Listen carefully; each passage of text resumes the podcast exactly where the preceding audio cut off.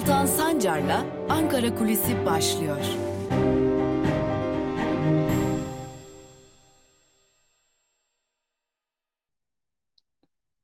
Merhabalar sevgili Özgürüz Radyo dinleyicileri. Hafta içi her gün olduğu gibi bugün yine Özgürüz Radyo'da ve Özgürüz Radyo'nun YouTube hesabında Ankara Kulisi programıyla sizlerle birlikteyiz. Malumunuz olduğu üzere hafta içi her gün güne Ankara Kulisi ile başlıyoruz.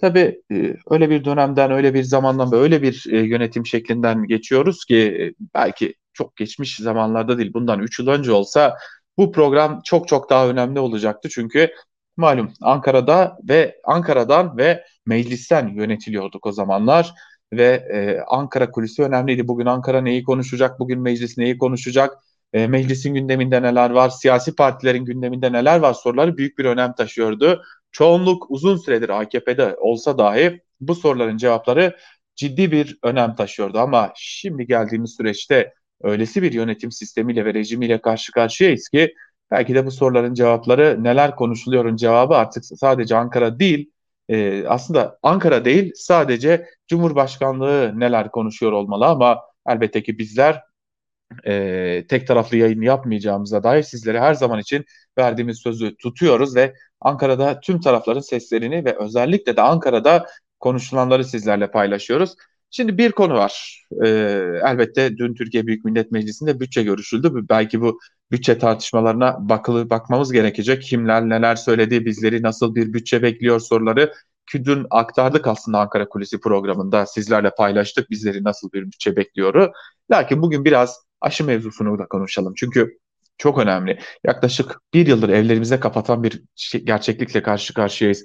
Bunun adı koronavirüs ya da e, yeni tip COVID-19 e, dedikleri bir hastalık, denilen bir hastalık. Bilim insanları bu hastalıkla e, laboratuvarlarda mücadele halinde. Sağlık çalışanları bu hastalığı taşıyanları ve bu hastalığa yakalananları tedavi etmek için hastanelerde mücadele halinde. E tabi bir diğer yandan da bu hastalığa karşı bir aşı geliştirilebilir mi çabası vardı. O aşı geliştirilebilir mi sorusunun cevabı tabii ki evet oldu. Lakin e, kime ne kadar aşı gidecek, kim ne kadar aşıya erişebilecek sorusu önemli bir diğer soru oldu. Zira e, beklenen oldu aslında. E, nasıl diye soracak olursanız şöyle söyleyelim. Zengin ülkeler ya da gelişmiş ülkeler ya da o G8'de yer alan ülkelerin büyük bir bölümü ortaya çıkan aşıların çok ciddi bir bölümünü çoktan kapattı, çoktan kendilerine ayırdı. Geriye ise e, nüfusunun bir bölümünü ya aşılayacak aşısı olan ülkeler kaldı ya da aşılı aşıya ulaşamayan ülkeler kaldı. Biz şanslı ülkelerdeniz ama nereye göre şanslı? Çok daha kötü ekonomik koşullara sahip, çok daha kötü yönetilen ülkelere göre. Belki Afrika'nın o fakir ülkelerine göre, belki Orta Doğu'nun e, diktatöryal ülkelerine göre, belki Asya'da e, kötü yönetilen ülkelere göre, belki e, Amerika'daki, Avrupa'daki aşı karşıtlarının zihinlerine göre daha iyi yerdeyiz. Lakin bizim aldığımız aşılarda bize yetmeyecek gibi görünüyor. Neden mi?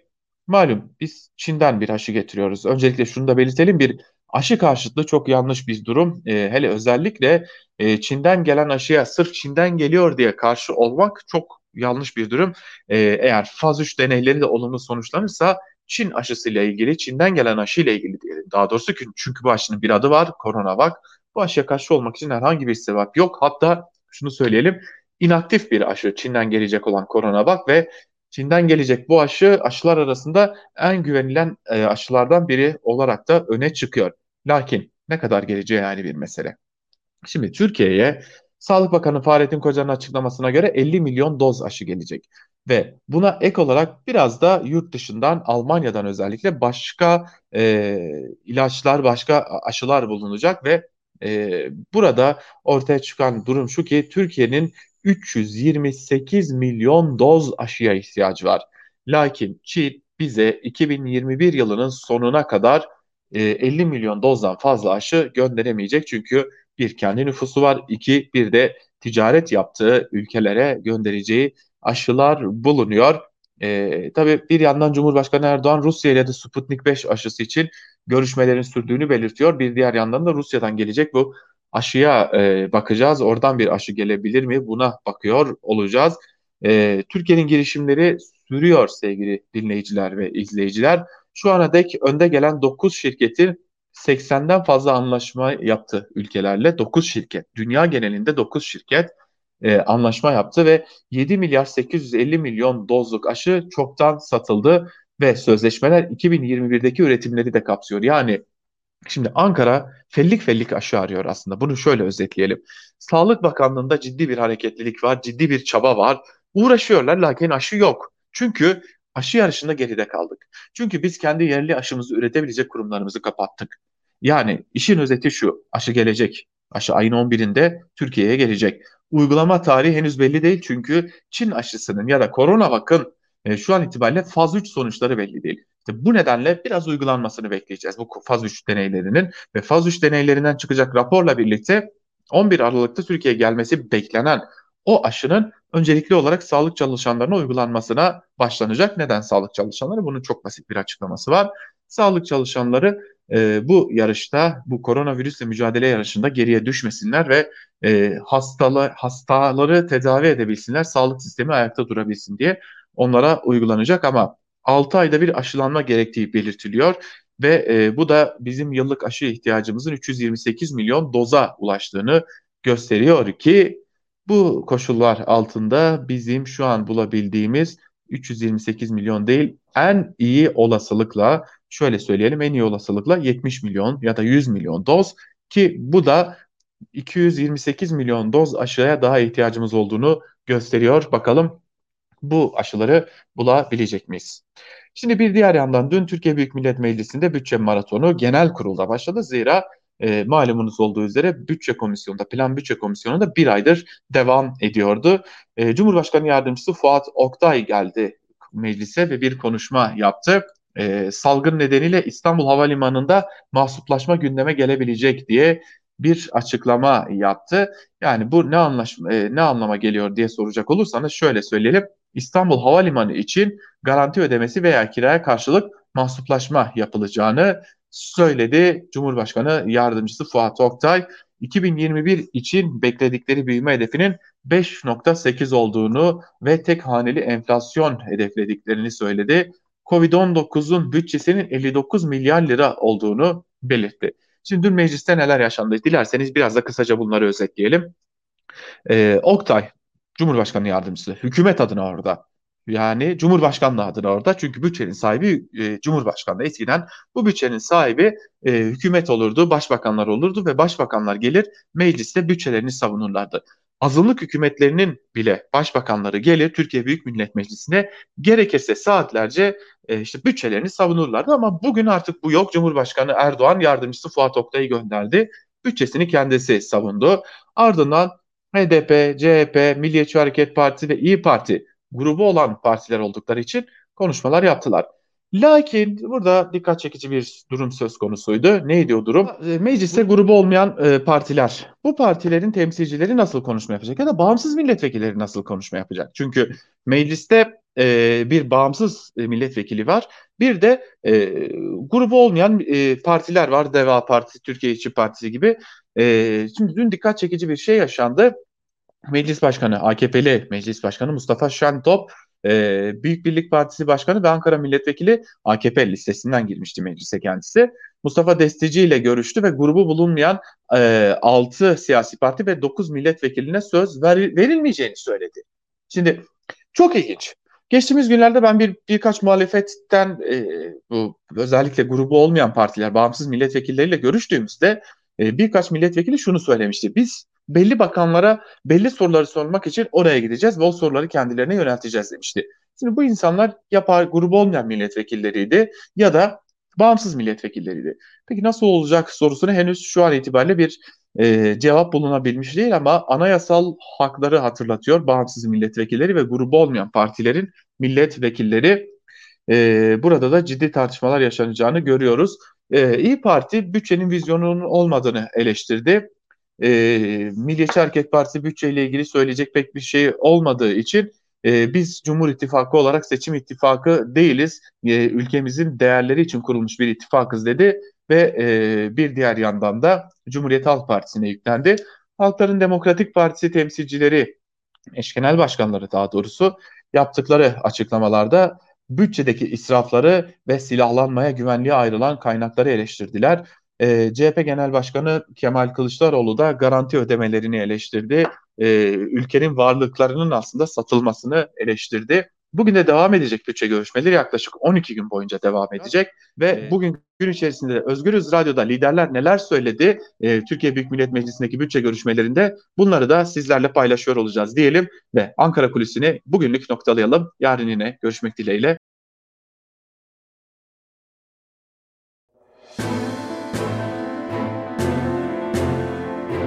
Altan Sancar'la Türkiye basınında bugün başlıyor. Türkiye basınında bugün programından hafta içi her gün olduğu gibi bugün de merhabalar, günaydın sevgili dinleyiciler. Evet yeni bir programla karşınızdayız ve yine her zaman olduğu gibi gazete manşetleriyle başlayıp günün öne çıkan yorumlarıyla tamamlayacağımız kısa bir Türkiye basını turu gerçekleştireceğiz. Her zaman olduğu gibi bugün de önceliğimiz e, bağımsız gazeteler olacak. Ardından da iktidara yakın medya ile devam edeceğiz. İlk olarak Cumhuriyet Gazetesi'ne bakalım. Cumhuriyet Gazetesi'nin bugünkü manşetinde kaçırtan dosyalar sözleri var. Ayrıntılar ise dikkat çekici. Ankara Büyükşehir Belediyesi meclis toplantısında Mansur Yavaş'ın sunumu sırasında önerge krizi çıkaran AKP grubu salondan ayrıldı. Yavaş yolsuzlukları tek tek anlattı. Biz heykellerimize 0 lira verdik. Melih Gökçe'nin robot heykellerinin güncel fiyatı 2 milyon 125 bin 985 lira. Ayı heykellerinin değeri 17 milyon lira. Daha yüzlerce heykele milyonlarca lira harcanmış. Bize yeşil alanları kuruttunuz diyorlar. İthal ağaç getirip saksıyla dikiyorlar. Sonra kurudu diyorlar. 3 milyar 242 milyon liralık çiçek almışlar. Himalaya bitkisi getirmişler. Anka Park asrın yolsuzluğudur. Tesis kapalı olduğu için 111 milyon liralık da kamu zararı oluştu. Yanındaki hayvanat bahçesi için teleferik yapılmış. Direkler var, teleferik yok. 3 katrilyonluk yolsuzluk dosyası var ve savcılığa verdik. Para benim değil, Ankara halkının parası. Yok edilen para tüyü bitmeyen yetimin hakkıysa AKP de hesabını sormalı. Evet şimdi bu sözler Ankara Büyükşehir Belediyesi Başkanı Mansur Yavaş'a ait. Kılıçdaroğlu soygun düzenini bitireceğiz.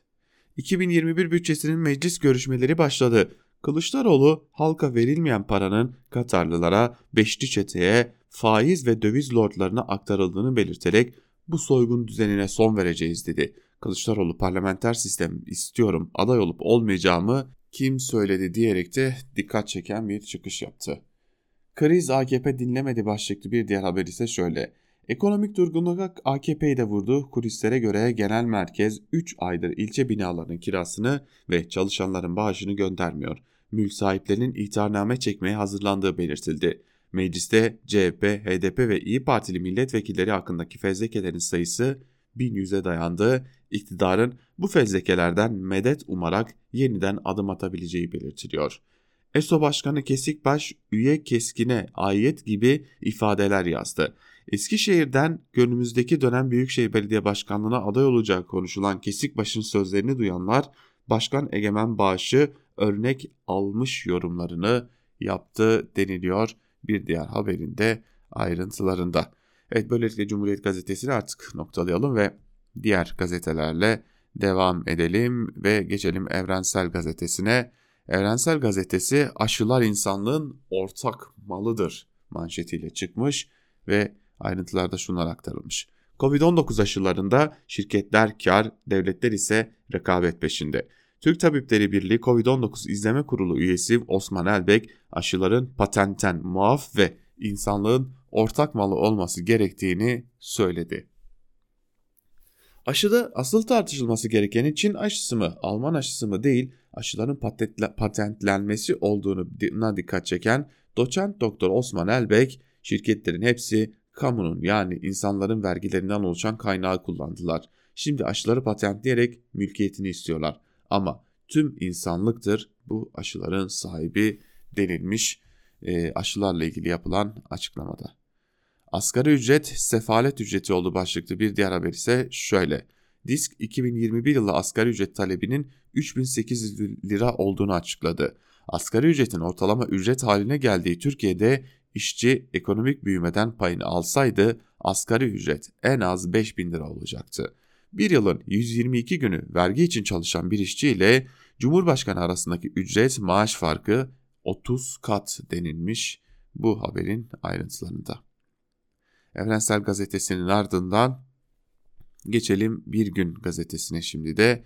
Bir Gün Gazetesi'nin bugünkü manşetinde neler var onlara göz atalım. Gazete asrın yolsuzluğu manşetiyle çıkmış ve haberin manşetin ayrıntılarında Melih Gökçek'in vurgunları anlatılıyor. Bir kez daha göz atalım. Ankara Büyükşehir Belediyesi'nde Melih Gökçek dönemindeki yolsuzluk dosyaları açıldı. Usulsüzlüklerin toplam tutarı 3 milyar lirayı buluyor.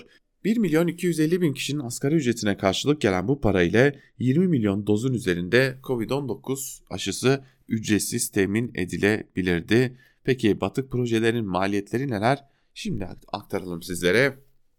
Anka Park 5.8 milyar lira. Kapılar hani şu Ankara'nın girişine çıkışına Melik Gökçek döneminde yerleştirilen kapılar var ya tam 95.3 milyon lira.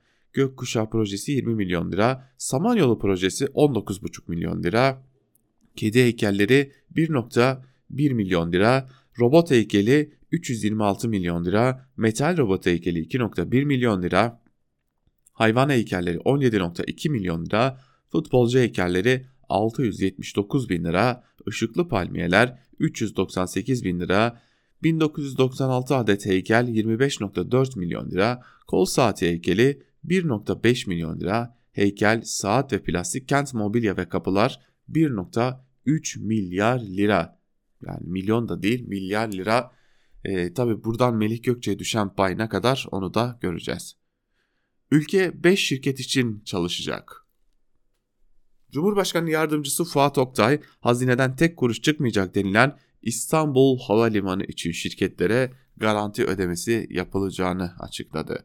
Cumhurbaşkanı Yardımcısı Fuat Oktay bütçe sunumunda şirketlere verilen garanti ödemelerinin gelecek yılda süreceğini söylerken 2021 yılında bu haval havalimanını işleten şirkete uçmayan yolcular için ödeme yapılacağını bildirdi. Oktay'ın hedef işsizlik rakamı ise %12.9. CHP lideri AKP'li Cumhurbaşkanı Erdoğan'ın dev projeleri için devletin kasasından 5 kuruş çıkmayacak sözlerini hatırlatırken yalan söylediniz milyon dolarlar çıkıyor dedi. MDP eş genel başkanı Pervin Buldan ise bütçe geçim derdinde olanların değil seçim derdinde olanların bütçesidir demiş dün Meclis Genel Kurulu'nda gerçekleştirilen görüşmelerde bütçe biliyorsunuz Meclis Genel Kurulu'na indi. 18 ee, Aralık'a kadar da bu maratonun sürmesini bekliyoruz. Meclis Genel Kurulu'ndaki bu bütçe maratonunun devam etmesini bekliyoruz. Ve geçelim bir diğer gazeteye şimdi de Yeni Yaşam gazetesine.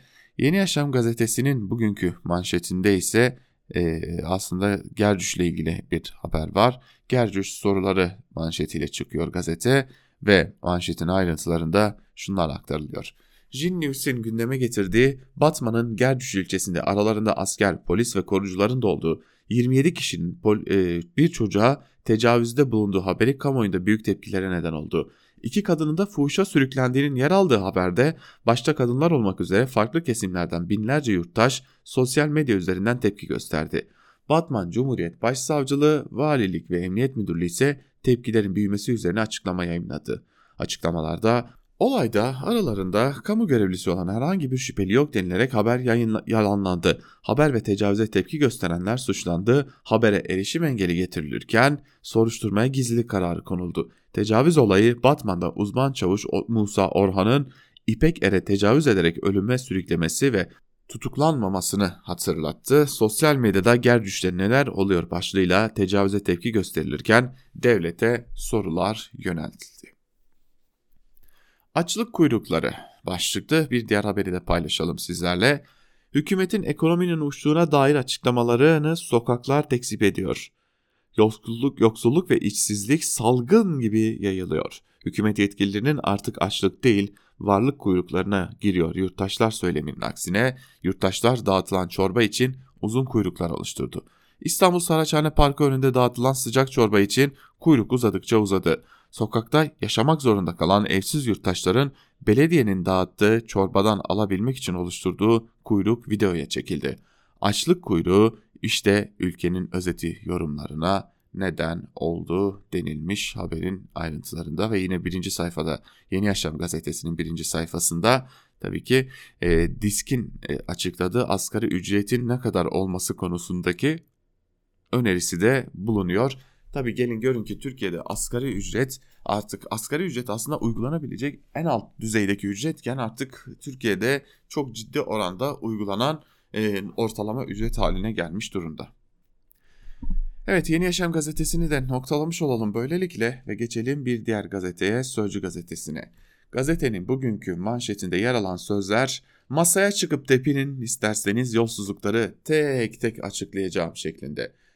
Başkan Mansur Yavaş'ın bu sözleri üzerine AKP'li belediye meclis üyeleri toplantı salonunu terk etti. Ankara Belediye Meclisi'nde gerginlik yaşandı. AKP'li Mamak Belediye Başkanı Murat Köse önerge vermek istedi. Başkan Mansur Yavaş belirlenen sürede verilmediği için önergeyi reddetti. AKP'liler masalara vurarak tepki gösterdi. Yavaş masaya çıkıp tepinin isterseniz. Burası sizin çiftliğiniz değil dedi. AKP'liler salonu terk etti. Yavaş AKP'li önceki yönetim dönemindeki usulsüzlükleri anlattı. 3 katrilyonluk yolsuzluk dosyasını savcılığa verdik dedi. Sözcü gazetesinin birinci sayfasında vicdansızlık manşetiyle bir haber var. Metal sektöründe çalışan işçiler arasında aktif vaka oranı %7'yi geçti, hastalananlar işten atılıyor. Disk Genel Sekreteri Adnan Serdaroğlu fabrikalarda yapılan vicdansızlığı şöyle eleştirdi. Sendikasız işyerlerinde işveren istediği gibi düzen kurmuş. İşçi hastalanırsa ya atıyor ya ücretsiz izne gönderiyor. Yeni işçi alıyor, çarklar dönsün anlayışı var denilmiş haberde. Bu çarklar dönsün anlayışı hükümetten birilerinin açıklamasıyla tabii ki örtüşüyor. Ve Karar Gazetesi, Karar Gazetesi'nin manşetinde asgari değil ortalama ücret sözleri var. Ayrıntılar ise şöyle. Asgari ücret ile ortalama ücret arasındaki makasın daraldığı Türkiye'de çalışanların yarısına 2324 lirayla ay sonunu görmeye çalışıyor. Sendikalar ve muhalefet bu rakamın yaşanabilir seviyeye çekilmesi çağrısı yaptı. Gelecek Partisi lideri Ahmet Davutoğlu ise iktidara yan, yandaş müteahhite vereceğine vatandaşa ver diye seslendi. Gelecek Partisi Genel Başkanı Davutoğlu asgari ücretin 3300 TL olması gerektiğini söyledi. Sağa sola yandaş müteahhide israf yatırımlarına çarçur ettiğiniz kaynaklarımıza dağıttığınız rakamlara göre bu devede kulaktır dedi. CHP lideri Kılıçdaroğlu en az 3100 lira olması ve vergiden muaf olması gerektiğini belirtti. Diskin asgari ücret talebi ise 3800 lira olduğu şeklinde ayrıntılar aktarılmış. Ve karanti, e, vakalar zirvedeyken karantina esnedi başlıklı bir diğer haberi de aktarmış olalım. E, günlük vaka sayısında Avrupa'da ilk sırada yer alan Türkiye, bulaş zincirini kırmada en önemli adım olan karantinayı gevşetti. Sağlık Bakanlığı Covid tanılı kişilere yakın temasların izolasyon süresini 14'ten 10'a düşürdü. Temaslara evde testin kapasitenin uygun olması halinde en erken 5. günden sonra yapılacağı açıklandı. Ayrıca testi negatif çıkan temaslıların 8. gün işe başlayabileceği de belirtildi deniliyor. Sanki bu ülkede semptom göstermeyen temaslıya test yapılıyormuş gibi de bir algı var. Oysa semptom göstermeyen temaslıya test bile yapılmıyor. Geçelim Hürriyet gazetesine. Manşette ha gayret Türkiye sözleri var. Vaka sayıları yüksek. Dün can kaybı ilk kez 200 aştı. Anadolu illeri hala alarm veriyor. Alınan önlemlerin ilk olumlu işaretleri ise büyük şehirlerden geldi diye de koca bir yalan atılıyor. Yalan kuyruklu hale de getiriliyor. Bakın neler söyleniyor.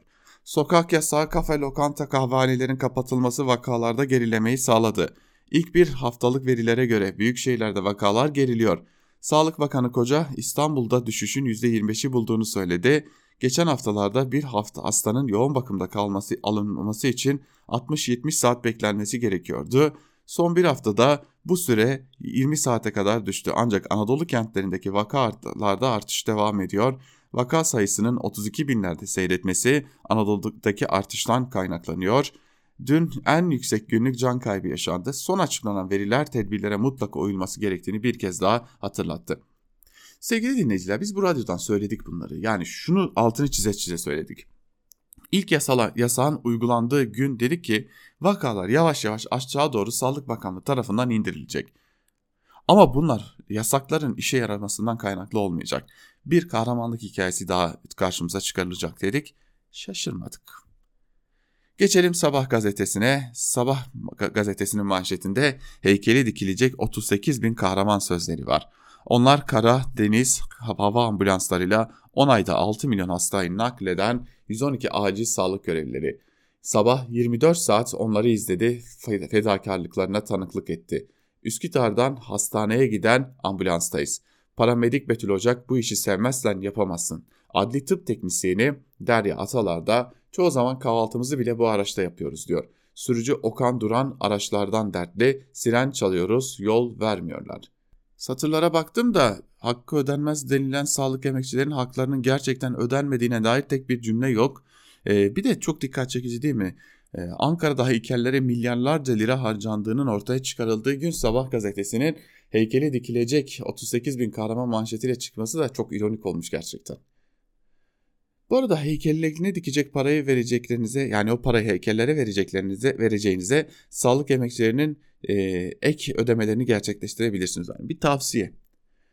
Doğu Akdeniz'de türbinde olmayız başlıklı bir diğer habere de bakalım. Başkan Erdoğan Doğu Akdeniz çalıştayına video mesaj gönderdi. Kazan kazan temelli bir formül bulabiliriz. Akdeniz'in en, en uzun kıyı şeridine sahip Türkiye'nin buradaki gelişmeleri türbinden izlemesi mümkün değildir. AB stratejik körlükten bir an önce kurtulmalı, Rum kesimi ve Yunanistan tarafından Doğu Akdeniz'de bir koçbaşı gibi kullanılmasına müsaade etmemeli. Sağduyu ile hareket edildiğinde herkesin hakkını koruyan kazan kazan temelli bir formül bulabileceğimize inanıyoruz demiş Cumhurbaşkanı Erdoğan. Ve böylelikle Sabah gazetesinde bitirelim ve geçelim bir diğer gazeteye e, yine iktidara yakın Milliyet gazetesine. O tedavi işe yarıyor manşetiyle çıkmış. ABD'de Zolgensma gen terapisi alan SMA'lı bebeklerin aileleri çocuklarının daha rahat nefes aldığını, emeklemeye başladıklarını söyledi. Baba Fatih kurtuldu. Artık hareketleri daha güçlü ve hızlı oturmaya, emeklemeye ve merak ettiği yerlere gitmeye başladı. İlacı alalı henüz iki ay oldu ve zaman geçtikçe olumlu sonuçlarını daha iyi gözlemleyeceğiz. Anne İpek Erdoğan, Rüzgar ilaçtan sonra daha iyi nefes alıyor. Zaten bu bebeklerin en büyük sıkıntısı solunum. İlaçtan sonra daha enerjik bir bebek haline geldi. Sesi daha çok çıkıyor. İlacın çocuklar için olumlu sonuçları var denilmiş. Ama gelin görün ki Sağlık Bakanı, Sağlık Bakanlığı o ilacı getirmiyor. SGK o ilacı karşılamıyor. Aileler 2,5 milyon doları bulacak bağış kampanyaları yapmaya çalışıyorlar. Sonra Sağlık Bakanlığı o bağış kampanyalarına da engel olmaya çalışıyor. Çocuklar da hayatını kaybediyor. Karantina 10 gün oldu başlıklı bir haber. Covid-19 hastalarıyla yakın temaslıların karantina süresi 14 günden 10 güne indi. Lokanta ve pastane gibi yerler hafta içi ve hafta sonu 10-24 arasında paket servis verebilecek. Deniz ve Jandarma Genel Komutanlığı emrine 22-24 Aralık'ta sevk edileceği açıklanan hükümlerin sevki ertelendi. Yeni tarihler E-Devlet'ten takip edilebilecek denilmiş. Yine bu milliyetteki haberde ama milliyetteki haberde bir başarı hikayesi yok herhalde. Bugün başarı hikayesi anlatma görevi e, Hürriyete, Ahmet Hakan Hürriyeti'ne verilmiş. E, sırayla anlatılıyor demek ki başarı hikayeleri de. Ve geçelim Yeni Şafak'a türbinden izlemeyiz manşetiyle çıkıyor. Yeni Şafak ve manşetin ayrıntılarında malum Cumhurbaşkanı Erdoğan'ın e, az önce de aktardığımız o e, Doğu Akdeniz'e ilişkin açıklamaları var. E, burada da Yeni Şafak'ın manşetinde de Cumhurbaşkanı Erdoğan'ın bu Doğu Akdeniz'le ilgili gerçekleştirilen konferansa gönderdiği mesaj yer almış. E, emperyalist yayılmaya izin vermeyeceğiz demiş e, Cumhurbaşkanı Erdoğan Avrupa Birliği'ne. Ve bir diğer yine aynı noktadan haber, Yeni Şafak'tan haber, Çin'e ihracat treni tam yol ilerliyor. İstanbul Kazlıçeşme'deki resmi uğurlamanın ardından Çin'den gelen ek talepler nedeniyle Halkalı istasyonuna uğrayan trenin buradan kal burada kalacağına ilişkin asılsız iddialar ters tepti. Ulaştırma ve Altyapı Bakanı Adil Kara İsmailoğlu trenin bugün Türkiye'den çıkış yapacağını söyledi denilmiş haberde. Aslında hiç kimse e, tren burada kalacak demedi. Tren daha önce gitmedi dedi. Ee, yani yalanınızı yalan söyleyerek örtmeye çalışmayın.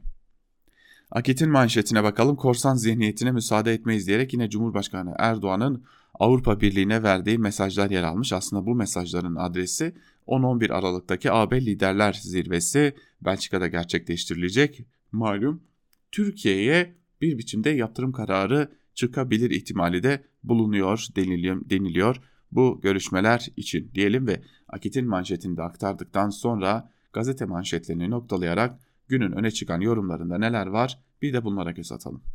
Köşe yazılarına dün Meclis Genel Kurulu'ndaki bütçe görüşmeleriyle başlayalım. T24'ten Yalçın Doğan, Fuat Oktay'dan Masallar başlıklı bir yazı kalemi alıyor ve o yazısının bir bölümünde şunları kaydediyor. Oktay'ın konuşmasının devamını dinlemiyorum. Eminim devamında da masallarını sürdürmüştür. Türkiye Büyük Millet Meclisi'nde yaptığımız bütçe görüşmeleri yürütme erkinin demokratik yollardan denetlenmesine zemin oluşturmaktadır. Bu cümleyi duyar duymaz konuşmayı dinlemekten vazgeçmeyi düşünürken ikinci cümle geliyor. O ikinci cümlede şöyle. Bu bütçe Cumhurbaşkanlığı hükümet sisteminin üçüncü bütçesi olarak sistemin getirdiği esneklik ve dinamizmin avantajlarını taşımaktadır. 2021 bütçe tasarısı görüşmeleri dün mecliste Fuat Oktay'ın sunuşuyla başlıyor. Nasıl bir sunuş yapacak, belki yeni bir şey söyler mi düşüncesiyle Oktay'ı dinlemeye başlıyorum. Ancak daha konuşmanın başında bu iki cümleyi kullanınca Meclis TV'yi kapatıyorum. Yeni masallara karnımız tok diyerek.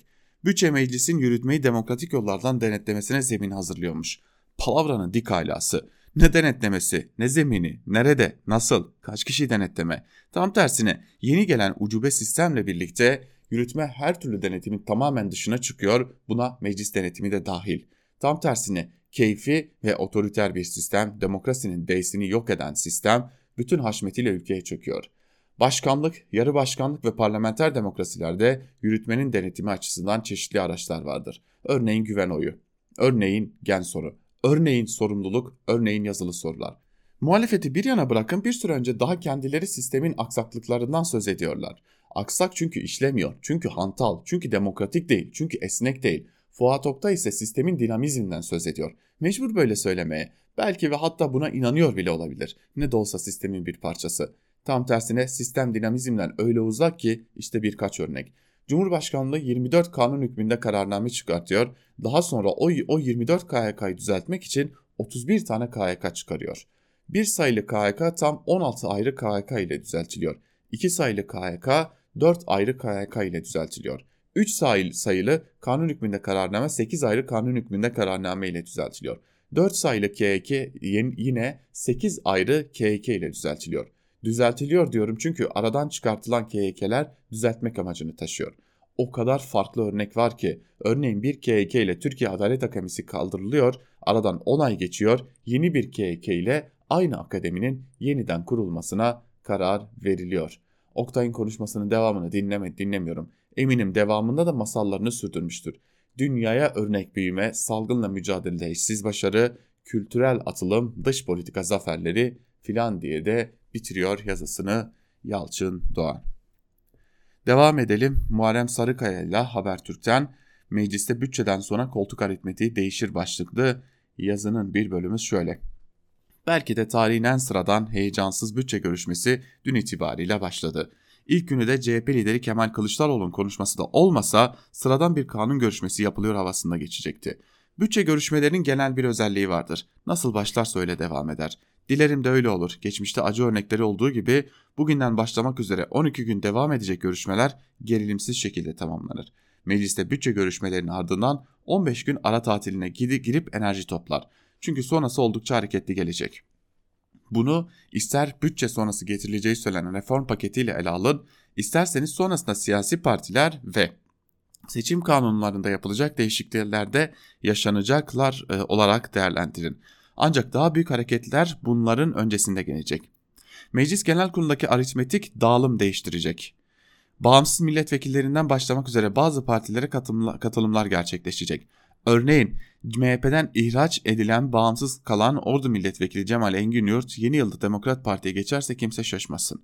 Zaten Demokrat Parti lideri Gültekin Uysal da Habertürk'te cumartesi günkü yayınımızda bağımsızlardan partinize katılım olabilir mi diye sorduğumda olabilir yanıtını verdi. Bunun yanı sıra bir de e, kurulacak olanlar var ki onların da dirsek temasının devam ettiği milletvekillerini meclis kulislerinde iki tur attığınızda baş başa vermiş konuşurken görme olanağı var diyor Muharrem Sarıkaya'da yazısının bir bölümünde.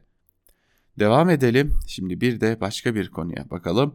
Ee, önemli bir konu. Ee, belki de CHP lideri Kemal Kılıçdaroğlu'nun dinlenmesi en önemli konulardan biri. Sözcüden Aytunç Erkin. CHP liderinin dinlenmesi Kod Minare operasyonu başlıklı bir yazı kaleme alıyor ve o yazının bir bölümünde şunları kaydediyor. Tarih 4 Aralık 2020. CHP lideri Kemal Kılıçdaroğlu dedi ki zaten benim, eşimin, çocuklarımın telefonlarının dinlendiğini gayet iyi biliyorum. Tarih 5 Aralık 2020. İçişleri Bakanı Süleyman Soylu dedi ki Sayın Kılıçdaroğlu'nun tamamen gündemi değiştirme çabasıyla yaptığı ve gerçekle hiçbir ilgisi olmayan açıklaması iftiradır. Kılıçdaroğlu'nun kendisinin ve ailesinin dinlendiği ya da takip edildiği yönünde bir şüphesi var ise adresi basın yayın organları değil Cumhuriyet Başsavcılıkları olmalıdır. Savcılara suç duyurusu karşısına atılacak tüm adımlara hazırız. İstihbarat birimlerimiz yılda 4 ayrı birim tarafından en az 4 kez denetlenmektedir. Hemen söyleyeyim. Bakan Soylu'ya inanmak istiyoruz. İnanıyoruz. Ancak Türkiye'nin yakın tarihine bakın, dünya tarihine bakın, yasa dışı dinlemelerin tarihin kitabı yazılır. Örneğin 14 Kasım 2012 Sözcü'nün manşetinde Başkan Recep Tayyip, Başbakan Recep Tayyip Erdoğan'ın makam odasını dinlendiğine yönelik çarpıcı bir iddia vardı. Meclisteki makam odasının baştan aşağı değiştirildiği öne sürülmüştü. Sonra tarih 19 Nisan 2018 Ankara 2. Ağır Ceza Mahkemesi'nde Erdoğan'ın başbakanlığı sırasında çalışma ofislerine böcek olarak adlandırılan dinleme cihazlarının konulmasına ilişkin FETÖ davasında 14 sanıktan onu 7 ay 15 gün ile 54 yıl 6 ay 7 gün arasında değişen hapis cezalarına çarptırıldı deniliyor. Yazının bir bölümünde e, ve aslında Türkiye'nin tarihinde bu tarz dinleme konularının olduğuna dikkat çekiliyor. Devam edelim köşe yazılarına. E, Cumhuriyet'ten Erdal Sağlam'a bakalım şimdi de AB'den hafif yaptırım beklentisi başlıklı yazısının bir bölümünde e, Erdal Sağlam şunları kaydediyor. AB liderler zirvesinden yaptırım çıkmaması ihtimali pek mümkün görünmüyor. Kaynaklarım ilişkilerin çok gerildiğini, AB'nin mutlaka yaptırım uygulamak istediğini söylüyorlar.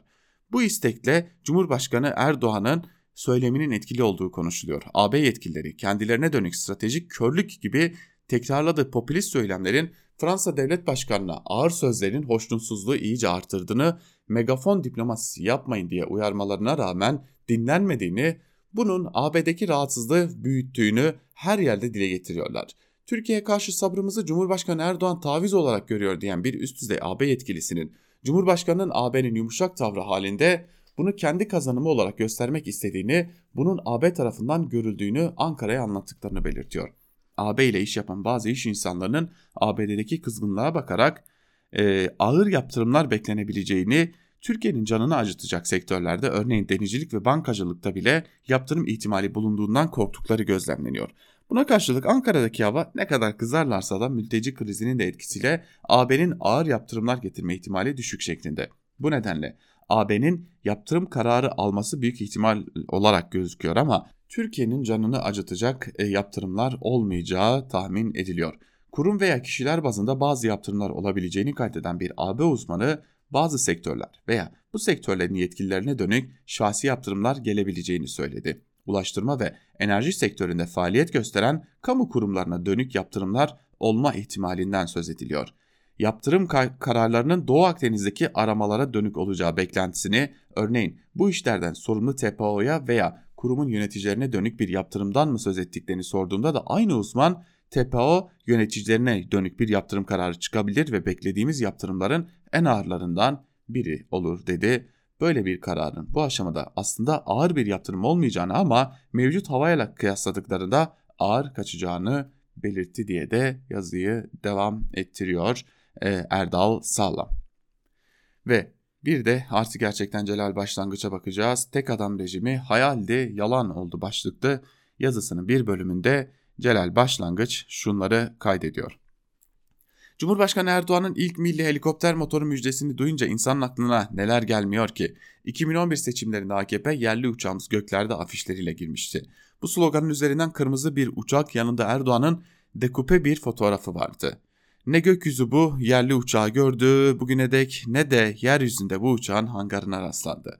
Saraya yerleşen Erdoğan'ın en flash vaadi ise bu yılın başına kadar yine milletin tatlı hayallere dalmasına neden olan yerli otomobildi. Ancak anlaşıldı ki bu yerli otomobil TOG'un tasarımını İtalyanlar yapacak, motorunu ve entegrasyonunu Alman şirketleri yapacak, bataryası Çin'den gelecek, mekanik aksamlarda şasi sistemlerini İngilizler yapacak. Yani yerli otomobilin en fazla %50'si yerli olacak. Yabancı otomobil şirketlerinin Türkiye'de kurduğu fabrikalarda üretilen araçların %60-80'inin yerli olduğunu düşünürsek varın siz anlayın Almanların, Fransızların, Japonların bizi ne kadar kıskandığını. Bir de ilk yerli ve milli tankımız Altay meselesi var. Malumunuz Sakarya'daki tank palet fabrikasının önce Erdoğan'ın Şemsi Etem Sancağ'ın BMC'sine ardından yarısının da Katar ordusuna devredilmesi üzerine kopan fırtınanın artçı sarsıntıları hala sürüyor. Sözleşmeye göre bu fabrikada yerli ve milli tank Altay üretilecek ve ilk partisi bu yılın başında TSK'ya teslim edilecekti. Ancak hala yerli ve milli Altay tanktan ortada yok, haberde yok.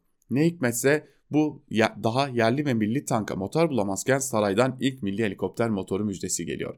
Böyle durumlarda insanın aklına Nazım'ın Elleriniz ve Yalana dair şiirinden birkaç dize geliyor hemen. Saray iktidarı aynen Nazım'ın dediği gibi milyonlarca insan için etin de ekmeğin de yalan olduğu bir uçurumun kenarına getirdi ülkeyi.